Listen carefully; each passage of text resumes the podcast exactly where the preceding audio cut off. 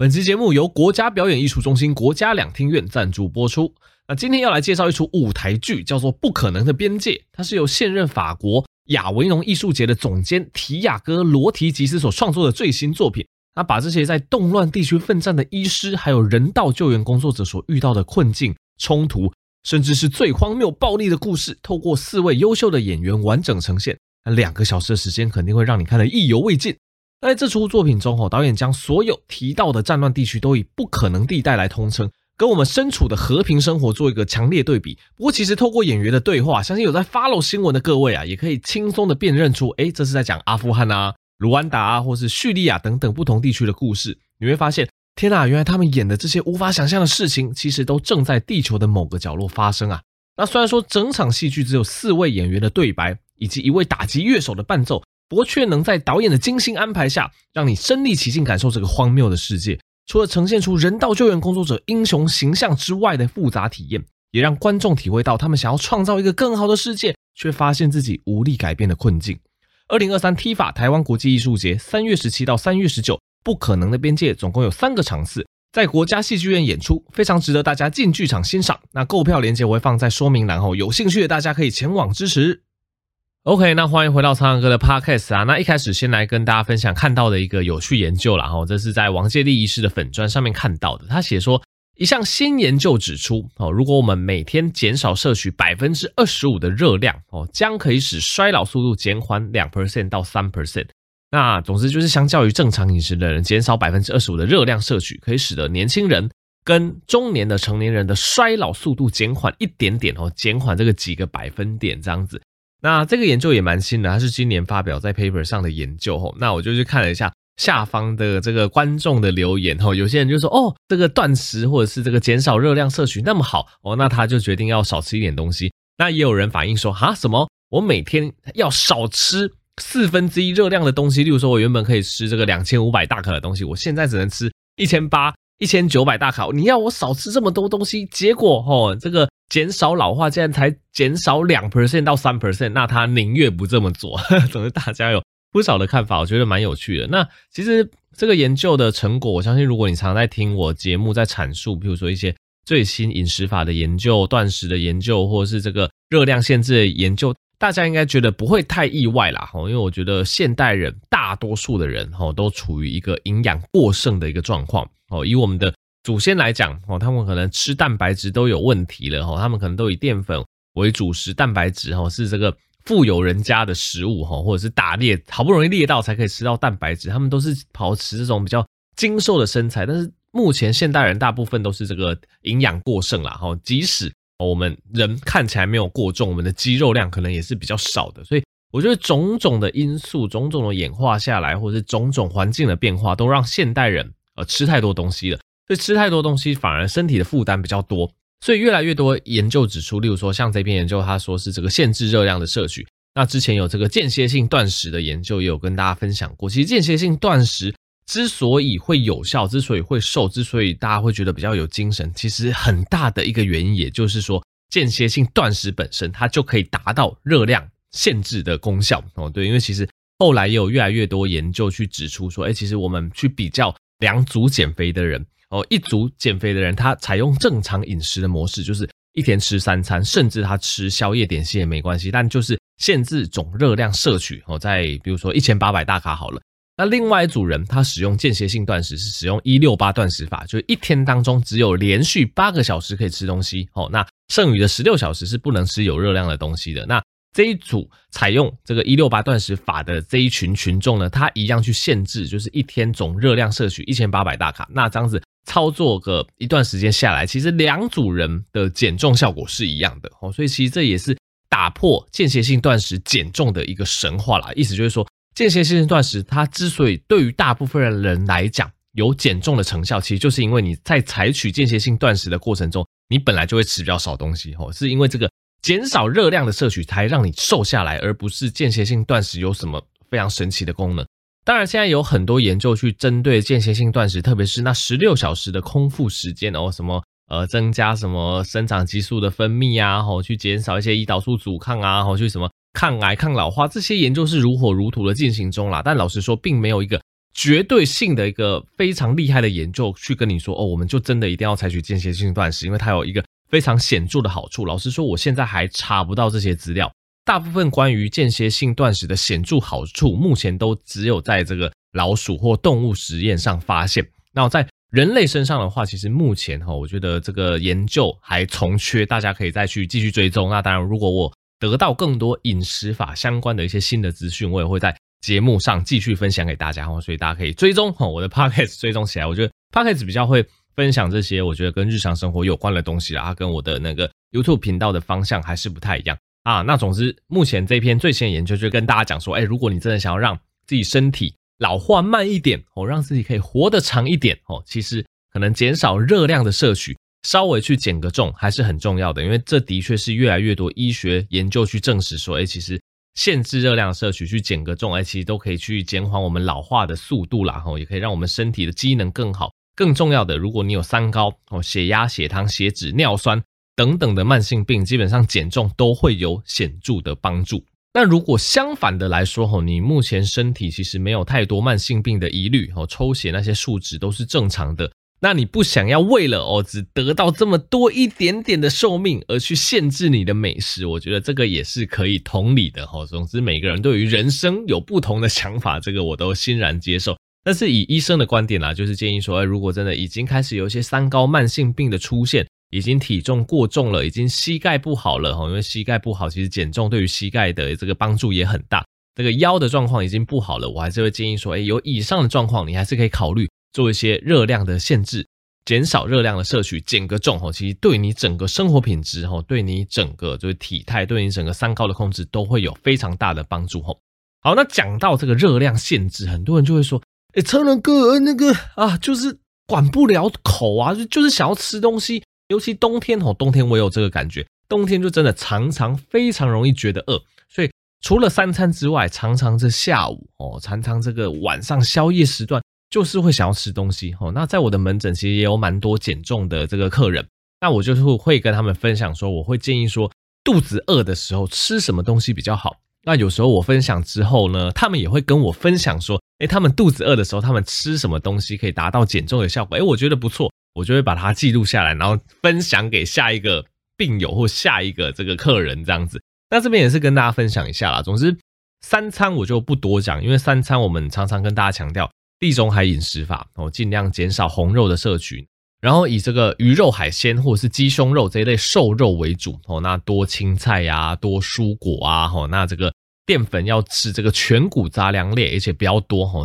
尽量以这个二比一比一哈，就是最多的我们是这个蔬菜水果的部分哈，特别是蔬菜哦，然后这个全谷杂粮类可能占四分之一哦，这个便当的一个体积，那剩下的蛋白质也占这个四分之一哦，像刚刚讲的鱼肉啊，或者是鸡胸肉啊、海鲜等等，或者是豆制品哦，豆制品这个豆腐啊等等这一类植物性蛋白质也不错，它就占四分之一，大概你这样子吃，你的热量会是偏低的，也比较容易瘦下来。但是三餐之外，很多人就是还是有吃点心的需求。那我常常觉得点心是一个非常非常地雷的雷区吼，因为点心不知不觉我们就会吃下非常多的超加工食品，而且这些食物的这个能量密度都非常的高。我之前我在我的减重粉专有跟大家分享过，就是一个小尝试，因为那个时候过年啊，大家会送礼，我就跟大家分享这个凤梨酥，像前阵子这个嘉德的凤梨酥非常的红。凤梨酥，你不要看它这个小小一块，凤梨酥非常小一块哦。这个一般的男生可能一到两口就吃掉了，女生可能三口就把这个凤梨酥解决了。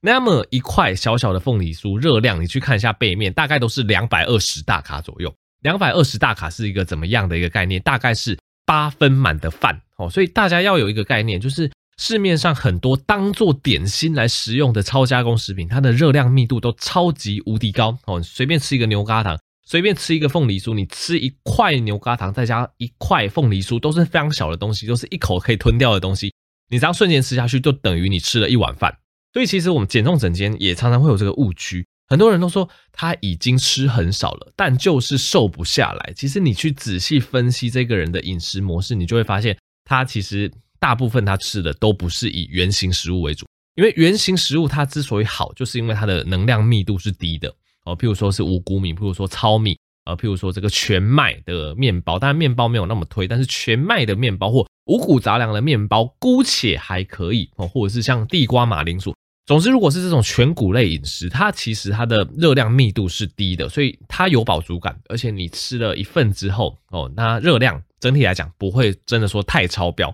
但是像我们刚刚讲那些超加工食品哦，凤梨酥、洋芋片哦，然后这个薯条。鸡块等等哈，这一类超加工食品，你只要吃一点点，它基本上就是以这个一碗饭、两碗饭的热量在计算的，所以你就会有一种错觉，就是说明明就没有吃什么东西，我才吃一块凤梨酥，我还吃什么？那每天只吃那么一小块的东西，就是瘦不下来。其实这个就是其中一个误区啦，因为你就是吃到雷的食物了。所以这边就是进一步跟大家分享说，点心到底有哪些点心会比较好？那一样，我是比较推崇地中海饮食法。地中海饮食法，它所推荐的点心，你可以有几个选择。第一个是坚果类哦，而且坚果类一定要无调味的坚果哦。现在市面上其实坚果的产品很多，因为大家对这个健康也是越来越重视了。但是你还是有时候会踩到雷，因为蛮多坚果它还是有调味果。大部分坚果的调味它可能有加盐哦，或者是加一点点糖哦，这个都不好。那盐会高血压嘛，糖的话，对，这就失去了你想要少热量的这个要求了哦，所以。坚果基本上就一定选择无调味坚果。你把这个包装往后翻，一定要看到它的成分就只有坚果而已，它不能加任何糖或盐或任何调味的东西。所以无调味坚果这是第一个地中海饮食他们推荐可以摄取的点心。那要提醒大家的是，坚果它是原型食物，而且它是好的食物，它是好的油脂没有错。但是因为它是好的油脂，所以坚果的热量其实是偏高的，就是坚果的能量密度其实并不小哦，所以。大家摄取坚果的时候，我会建议你就是算这个颗数。你摄取一份坚果大概就是五到六颗哈，就是当然有一些上下起伏啊，但是你可以抓就是譬如说这个腰果啊哈，例如说这个可能开心果啊、坚果啊，或者是这个核桃等等，总之这一类坚果类你要摄取一份，你大概就挑五到六颗就好。它其实是一小撮就要算一份了，你不要吃一大把坚果，然后说自己瘦不下来。虽然说它是好的食物哦，但是还是不要吃太多。所以。坚果是可以当成这个健康的点心来源之一。那地中海饮食其实也建议你可以吃水果或者是无调味的果干哦，当成点心，我觉得这个也不错。那以我的操作上来讲啦，哈，因为呃我我懒，所以我比较没有在准备水果之类，因为水果大部分要么要剥皮，要么要切，那切下来的这个皮呀怎样又很容易烂掉，我丢垃圾又不方便哈，所以我个人我自己是没有很喜欢买水果来吃，但是我会吃。呃，水果类、果干之类的东西，而且再次强调要无调味的，很常见。第一个像葡萄干哦，葡萄干其实市面上无调味的葡萄干非常的多。那葡萄干，我个人建议就是选那个呃比较大颗一点的啦哈，我觉得吃起来比较有饱足感，然后大颗的一些纤维质怎样，我自己觉得好像吃起来那个排便顺畅的感觉也比较好。那葡萄干大部分其实都是无调味的，因为葡萄本身它甜味就够了哦，所以。葡萄干大多数是无调味，所以你看一下葡萄干的成分，大部分也就只有葡萄而已，它不会额外加糖。葡萄干我觉得是一个选择，一次吃的话，一样就吃个几颗就好，小小份的不要多哈，以免摄取太多糖分。那这边再次强调，葡萄干的那个甜分它是天然的糖，天然的糖在我们饮食摄取上面是觉得是比较可以接受的，至少不要是人工人为去添加的糖哦，这方面就比较可以接受。那如果你觉得葡萄干太甜，你想要再吃更不甜一点的果干的话，那我个人推荐黑枣干哦。黑枣就是去核的黑枣，现在市面上有很多产品，我觉得大家可以去搜寻去核的黑枣哦，或者是如果你要用英文搜寻的话，是 P R U N E prune 这个字哦，这个就是大部分都是美国那边来的啦，它就是黑枣，然后经过机器去核的一个，我觉得也算是一个蛮方便食用的水果类的产品。那一样，这个黑枣记得选择不添加的，因为黑枣本身也有一点甜味，但是它不像葡萄干那么的甜哦。所以对我来讲，哎，如果我想要减重，我想要严格去限制我糖分的摄取的话，我就会挑这种黑枣去核黑枣哦。它吃起来其实也蛮有饱足感的，那一颗其实也不小，然后就有点像是放大版的葡萄干的感觉哈。但是那个味道我觉得就是更不甜哦，但是也是蛮有饱足感的，所以也是推荐给各位。而且黑枣蛮多人食用之后也有这个通常。排便的效果哈，其实效果相当的不错，所以像这一类葡萄干去核黑枣，就是都是无添加的，就是建议大家点心的时候摄取这一类哦，就是原型食物哈，这个我觉得是比较好的，也比较不会有热量超标的问题。那也有客人跟我分享说，诶，他可能在减重的时候，他点心吃这个茶叶蛋，诶，我觉得也 OK 哦，一颗茶叶蛋，因为尤其是水煮蛋或是茶叶蛋，然后它的能量密度也不高，那也有饱足感，所以如果你要吃到水煮蛋，诶，其实我觉得也可以。那也有人问我说，优格可不可以吃？那优格一样哦，其实。条件一样，要选择无添加的优格，因为市面上的优格啊，其实大部分都有额外的添加糖哦。你去这个家乐福啊、顶好啊，随便翻翻、随便看看哦，你会发现大部分的优格，它只要没有写到无添加糖的，大部分都有额外添加。因为优格本身就是有一点酸酸的，所以大部分想要让它变好吃，就会加糖。所以优格可以当成点心没问题，但是一样要选择无添加的。所以我建议就是选择希腊优格啦，吼，不是希腊式哦，是。希腊优格，希腊优格大部分它就是这个呃无添加，那吃起来不甜。那此外，它的蛋白质含量也是非常的丰富哦，所以优格的话无添加，我倒觉得也没有问题。所以以上提到的哦，这个坚果类无添加，那以及这个葡萄果干哦，或者是黑枣去核的黑枣无添加都可以哦。水煮蛋、茶叶蛋哦，或者是无添加的优格，我觉得这些都是蛮适合当成点心的来源。那你会发现它的特色就是不甜，没有添加糖。那能量密度相对来讲是低的，而且是原型食物哈，它富含的营养素比较高，所以以上这些推荐大家可以去参考看看。那另外一个比较容易踩雷的，我特别提出来跟大家分享，就是蔓越莓干哈，因为蔓越莓大家如果你去挑我刚刚讲这些果干，有时候蔓越莓会跟这些所谓的去核的黑枣或是跟葡萄干放在一起，但是蔓越莓吼，虽然说蔓越莓它是女性的保健圣品没有错，因为其实蔓越莓它里面有一些酸性成分啊，或里面一种一些物质，它可以减少泌尿道感染的发生。但是因为蔓越莓干本身实在是太酸了，所以目前哦，至少到目前我看到的，不管是便利商店，不管是家乐福，不管是这一类连锁的超市里面，我都还没有找到完全无添加的蔓越莓。哦，我相信是因为蔓越莓本身真的太酸了哈，所以可能这个完全无添加的蔓越莓果干，大家可能会吃不下去，所以。现在市面上我翻找过所有蔓越莓的产品，或多或少都有添加糖哦，它就是为了要去中和那个酸性。所以蔓越莓果干，以我的观点来讲，我没有那么推哦，因为大部分都有添加糖。那当然，如果你可以找得到糖加的非常少的，或者是完全无添加的蔓越莓果干，我觉得它也是可以被纳入是点心的一个选择。所以讲到这边，大家应该就发现苍哥有点强迫症吼，就是每次去超市或是去超商买东西的时候，一定吼都会看它的三大营养素哦，去看它的糖类，去看它的这个碳水化合物，去看它的脂肪蛋白质占比。那一定对我都会严格要求自己一定要选购那种这个添加糖、添加物越少越好的东西，因为我真的觉得，就像之前跟大家分享原子习惯那一集吼，其实。每天多摄取一些健康的东西，其实十年后、二十年后，整个身体素质就会跟其他人就会拉出差距哈。所以这是我个人的一个小诀窍，跟大家分享。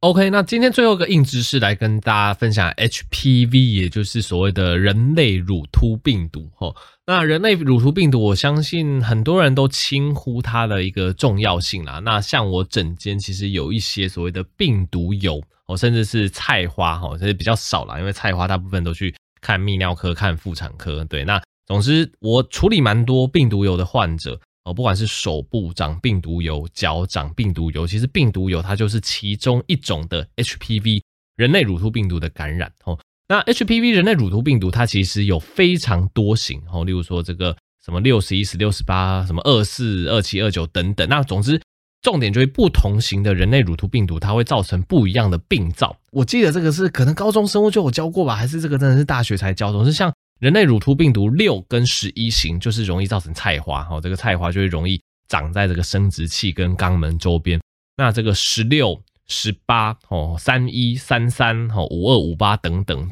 以十六、十八为主啦，通常就是容易造成女性的子宫颈癌，哦，那在男生也容易造成阴茎癌等等。那如果是其他比较少听过的，例如说第二型、第四型、二十七、二十九型，它就比较容易造成寻常疣，就是一般容易长在手上的这个病毒疣。那如果是第一型的话，它容易在足底哦产生足底疣，通常它就会比一般型的病毒疣还要再厚一点点，还要再粗一点点。那病毒疣的特色，它除了会在这个皮肤表面造成隆起一个油状物质之外，你会看到一些黑色点哦，那些黑色点其实就是。血管增生的部分，然后就是病毒疣所引发的一个血管增生哦。那像这个第三型跟第十型，它就容易在脸部啊等等造成一些扁平疣哦。所以总之，HPV 人类乳头病毒它造成的疾病，我觉得算是蛮千变万化的。虽然说都是疣状啦，但是总之它有很多型，那会造成不同的疾病表现。那在我诊间有时候去处理这些病毒疣，其实病毒疣大部分就是冷冻嘛，然后再加上使用一些抗疣液哦去做治疗。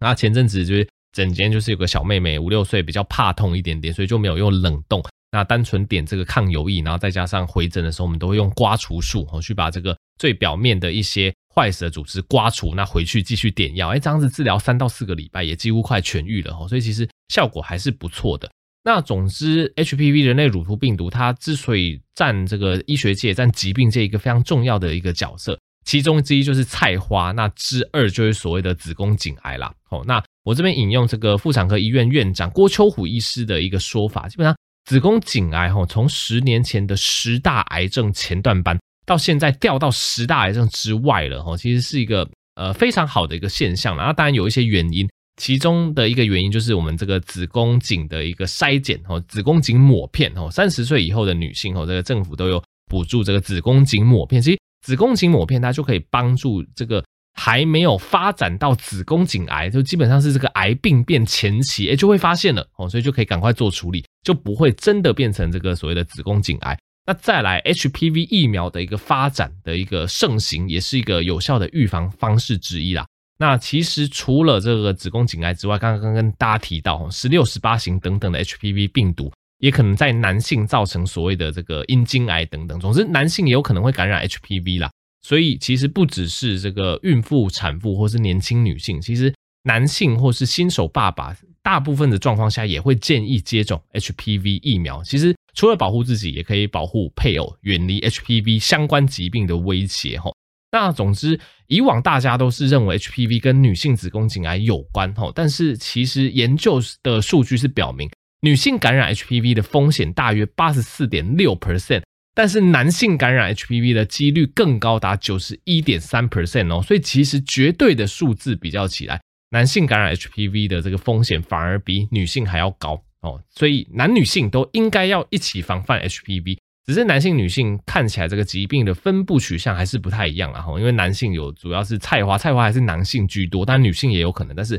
男性居多。那以女性的威胁来讲，还是以子宫颈癌最为明显。那总之，目前在 HPV 的防范上面，HPV 疫苗大家如果稍微了解一下，你就知道 HPV 疫苗从一开始的两价型哦，到四价型，到现在九价型哦，其实选择算是越来越多。那现在二价型基本上已经被淘汰了，现在市面上基本上看到的都是 HPV 四价型跟九价型。那基本上 HPV 疫苗它那个几价型，比如说两价、四价、九价，那个数字越高啊，它预防的致癌型别就越广哦。例如说二价型的是防十六、十八型，那四价型是多了六、十一、十六、十八，就多了六、十一两种，它可以比较有效的防止菜花。那九价型吼，这个更多了。九价型有这个六十一、十六、十八、三一、三三、四五、五二、五八，这个我们以前医师国考都要背。总之，这个价数越高，它防范的这个型别就越广。所以，其实现在蛮多妇产科医师都会建议这个爸爸跟妈妈，就是两边都去施打这个 HPV 疫苗，有这个双重保护的效果啦。那其实疫苗选择上来讲，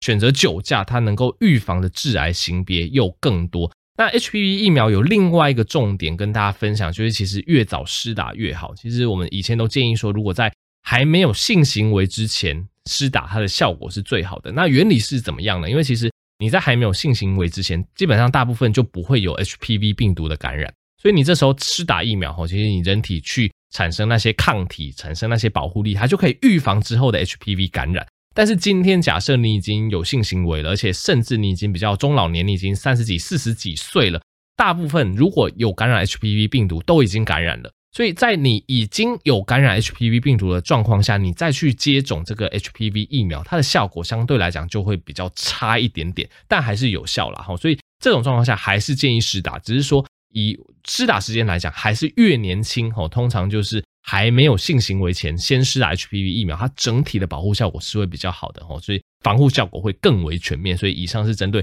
HPV 病毒跟疫苗的科普，给大家参考。好，那这集就到这边啦，喜欢的频道就记得持续订阅，把这个 podcast 分享给更多人知道哦，让大家可以在通勤、哦，或者是这个做任何事情的时候都可以得到丰富有趣的医学知识，也可以去支持药食健生活保健食品输入折扣码 Blue Pig 有九折优惠，我们就下期再见喽，大家拜拜。